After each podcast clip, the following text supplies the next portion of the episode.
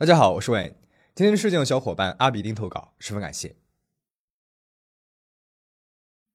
在一九七五年到一九八九年这十四年里，在日本的佐贺县发生了一连串的失踪事件，七名女性无故消失，并且全部遇害。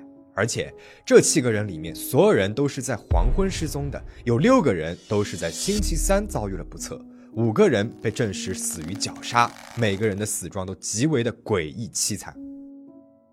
今天我们就来讲一讲这桩日本著名的佐贺县连环案件。注意，这是一桩未解的悬案。喜欢看有结果的事件的小伙伴，可以去看我其他的影片哦。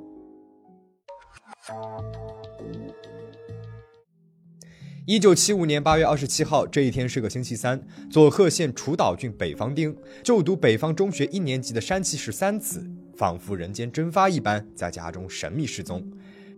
十三子与母亲相依为命，母亲每天都要忙于小吃店的工作，而十三子呢，放学之后也会去小吃店里面帮忙，所以母子二人经常不在家里。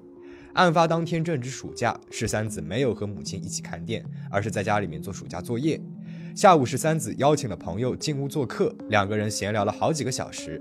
到了晚上七点左右，朋友离开回家吃晚饭，自此就再也没有人见过十三子了，他就这样无声无息的消失了。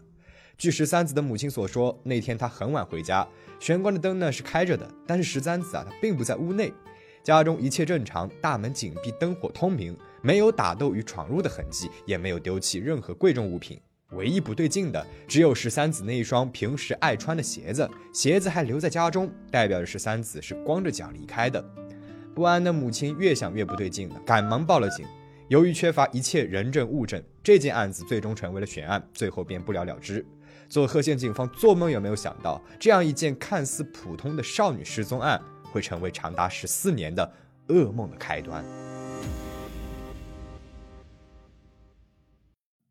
一九八零年四月十二号，佐贺县楚岛郡大町町，时年二十岁的咖啡店店员白武绿子在家中神秘失踪。绿子出生于六口之家，平时家里面相当的热闹。但是案发当天，弟弟正巧有事在外地，在工地上班的父亲呢，又因为事故住院治疗，而母亲姐妹也都各自有事外出，因此绿子她非常难得的一个人留守在家中。晚上十一点半左右，白武绿子从咖啡厅下班回家，从此便人间蒸发了。绿子一直以来都有轻生的念头，也对熟人说过会在二十岁的生日那一天结束自己的生命，而正好第二天就是他的生日了。家人朋友们都悲观的猜想，他是不是自我了断了呢？一直到三天之后，四月十六号，绿子的父亲收到了一封匿名信件，信上写着：除了骚扰信件，绿子的家人也接到过诡异的恐吓电话。在电话的另外一头，一名陌生人要绿子的家属不准上寻人的电视节目。在事后的访问当中，绿子的家人表示不认识这名打来的陌生人，也无法判断他到底是谁。一九八零年的六月二十四号，白武绿子的遗体在白石町须谷小学的北侧校舍的厕所便池当中被人找到了，死因是绞杀，自杀的推测不攻自破。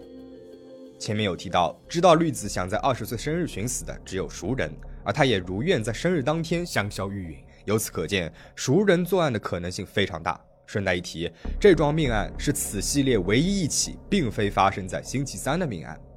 一波未平，一波又起。在三天后的一九八零年六月二十七号，五年前失踪的山崎十三子也在同一所小学的厕所便池当中被人找到了。十三子的尸体被巧妙地隐藏在了一百多颗小石头下，此时的他早就已经化为了森森白骨，完全无法确认死因与死亡的时间。由于几天之前才发生的命案，须谷小学的戒备相当森严。凶手是如何躲过全校师生与警员，在众目睽睽下丢弃了另外一具尸体的呢？甚至大费周章的在尸体上铺满了小石头的呢？这至今仍然是一个未解之谜。同一个地点，在短短三天内连续出现了两具死状凄惨的女性尸体，这让警方意识到了事态的严重性，开始全面调查两件刑案的关联性。一九八一年三月十二号，佐贺县警方意外地发现了一名疑似与白武绿子命案有关的优先生。这优先生经营着一个农场，于一九八一年三月十二号因为过失伤人遭到了逮捕。警方之所以怀疑优先生，原因有以下三点：一，这位优先生与白武绿子以及白武绿子的姐姐有三角恋关系，具有充足的作案动机；二，优先生毕业于发现绿子尸体的须谷小学，他住的地方呢也离小学很近；三，绿子父亲收到的骚扰信笔迹与优先生非常相似。这三项证据虽然说不算齐全，但仍具有一定程度的说服力。但是最后不知道是什么原因，优先生并未被起诉，被警方给释放了。一九八一年十月七号，又是一个星期三，佐贺县楚岛郡白石町，时年二十七岁的制衣厂工人池上千鹤子在下午五点下班后失踪了。千鹤子上班的制衣厂位于楚岛郡北方町的大卡，这个地名很重要，待会儿呢会一直的出现，大家可以先记一下。失踪之前，千鹤子曾经与同事一同购物，并且被同事目击到曾经在超市停车场与一名三十多岁的男性亲密的聊天。十月二十一日，千鹤子失踪两周之后，她的尸体在距离最后目击地点四十公里外的三养基郡中原町被人发现了，死因为绞杀。四条电缆紧紧地缠绕其颈部，死状非常的吓人。被发现的时候，千鹤子的尸体已经开始腐烂，但是衣着相当的整齐，除了颈部上的勒痕之外，也并未检查出其他的外伤。案发现场四周都是栅栏，一般人似乎是无法轻易进入的。值得一提的是，千鹤子在失踪之前曾经无故翘班好几天，他本人事后向公司解释，缺勤呢是为了照顾年迈的母亲。不过，没有人能够证明此话是否为真。千鹤子为何翘班？失踪之后又去了哪里？又为何被弃尸在四十公里之外的中原町呢？一九八二年二月十七日星期三下午四点半左右，佐贺县三养基郡北茂安町，时年十一岁的小学生西山久美在放学途中失踪。心急如焚的西山夫妇一直等到了晚上八点四十分，都没有等来女儿的身影。第二天清晨，当地警方与消防员组建了一支多达一百五十人的搜救队，对九美平时经常出没的地区进行了地毯式的搜索。中午十一点半左右，在北茂安中学北方的柑橘园中，九美冰冷的尸体被人发现了。西山九美的通勤路线约三公里左右，中间会经过一些人烟稀少的丘陵地带。九美城市的地方正位于这片丘陵地，距离上一桩命案，也就是池上千鹤子的弃尸地点，只有短短的两公里距离。被发现的时候，九美仍然背着她那个红色学校书包，下半身赤裸，有被侵犯过的痕迹。她的脖子被丝袜紧紧缠绕。其实，早在九美遇害的几天之前，当地警局便陆续的收到了报案电话，有多名女性目击者声称自己被驾驶白车的奇怪中年男子搭讪。根据另外一位家庭主妇的证词，这个男人是一个鼻梁高挺、脸型消瘦、一脸刻薄样的家伙，年龄约摸三十到四十岁上下。案发当天下午两点三十分左右，在某小学附近的巴士亭，一名驾驶着白色轿车的男子试图搭讪小学女童。男子以那个时候非常知名的偶像团体 Pink Lady 的照片引诱女童，并且尝试将她拉进厕所。最终，女孩放声大哭，白衣男子害怕引来警察，索性驾车逃之夭夭。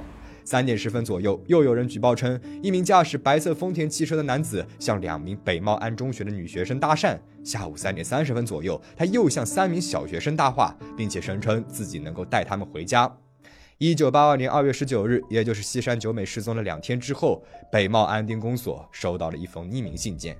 寄件人表示自己就是绑架九美的凶手，挑衅意味极强。可惜的是，警方并未从此信件当中提取到任何的线索，也无法查出寄信人是何许人也。这些驾驶白车的男子都是同一个人吗？还是一切都只是意外的巧合呢？此时的警方也一点头绪没有。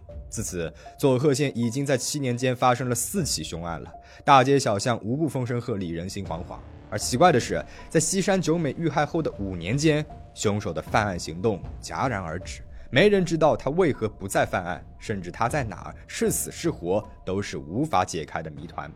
随着时间的流逝，这位曾经令人闻风丧胆的星期三绞杀魔逐渐被人淡忘。大人们不再限制孩子的外出时间，县政府呢也宽松了原本密集频繁的巡逻与夜间盘查。讽刺的是，在这样的氛围下，第五件惨案发生了。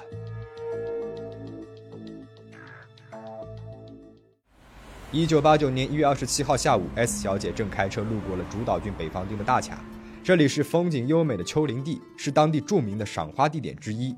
S 小姐被大卡美丽的风光吸引了，她下了车，仔细欣赏路边的花花草草。当她准备摘一朵野花把玩时，不经意地瞥了一眼正下方的山谷处，这不看还好，看了简直是吓得她魂飞魄散。一具女性尸体映入了眼帘，看起来是既恶心又恐怖。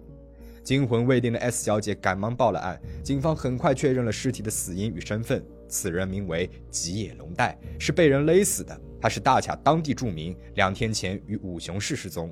而在距离吉野龙代遗体仅两米左右的地方，还发现了另外两具尸体，腐烂程度不一，明显已经死去了好一段时间了。遗体周围除了内衣等个人物品，并未发现其他明显的线索。因为这一系列的案件或多或少皆与北方町有关。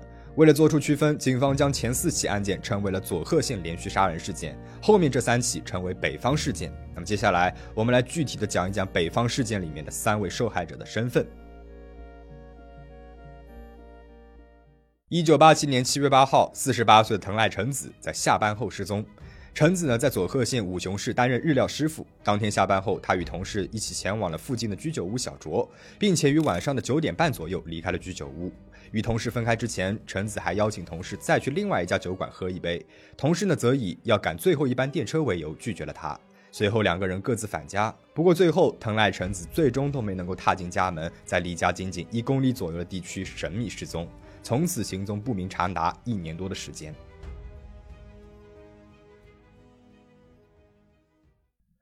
一九八八年的十二月七号晚上七点半左右，楚岛郡北方町大卡时年五十岁的家庭主妇中岛青美在前往体育馆的途中失踪。中岛青美与在邮局工作的丈夫住在一起，他们的女儿 Y 小姐已经结婚，并且育有一子。青美的生活相当的简单，除了照顾孙子之外，偶尔呢会去附近的体育馆打打排球。案发当天晚上七点钟，Y 小姐在值晚班前回家小歇。此时，中岛青美正巧要出门练习排球。据 Y 小姐所言，中岛青美通常呢都是和朋友结伴前往体育馆的。但这一天碰巧朋友有事无法赴约，青美呢便自己出门了。晚上十点五十分左右，Y 小姐下班回家时，中岛青美仍然没有返家。询问熟识的球友之后，这才发现她根本没去打球。着急的中岛一家便外出寻人未果，于是，在第二天凌晨向警方报了案。中岛青美与家人关系和睦，也没有任何的精神病史，基本排除了离家出走轻生的可能性。且由于失踪日期为敏感的星期三，失踪者又为居住在北方町的女性，警方初步判定这是一起刑事案件，犯人很有可能就是重出江湖的星期三绞杀魔。要知道，这体育馆离中岛家只有短短的七百公尺，凶手如何在这么短的距离内犯案，并且不被路人发现，这让当时办案的警员相当的摸不着头绪。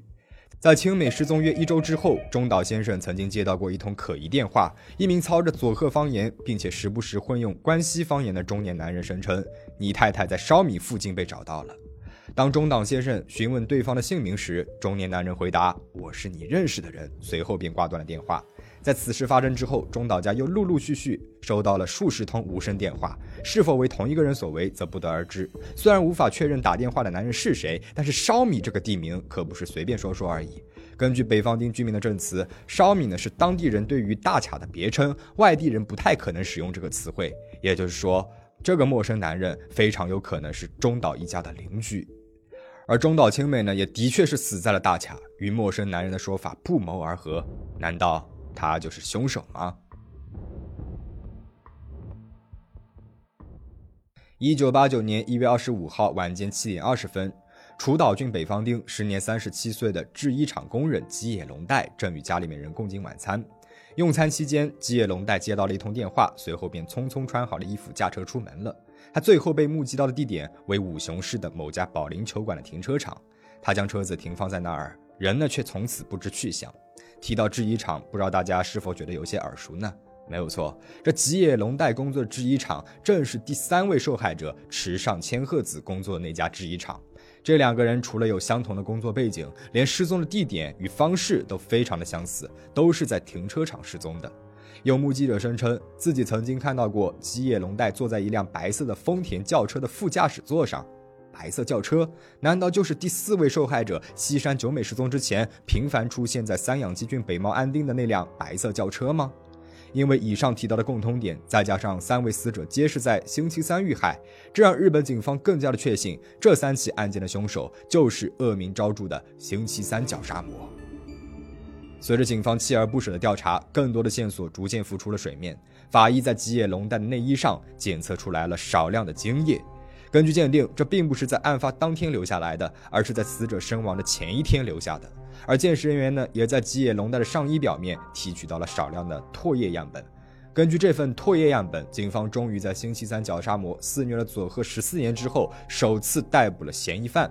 当时北方事件之前的四起凶案已经过了法律追诉期，这次的重大发现对于苦苦等待真相的佐贺居民与受害者家属来说，无疑是一个相当大的鼓舞。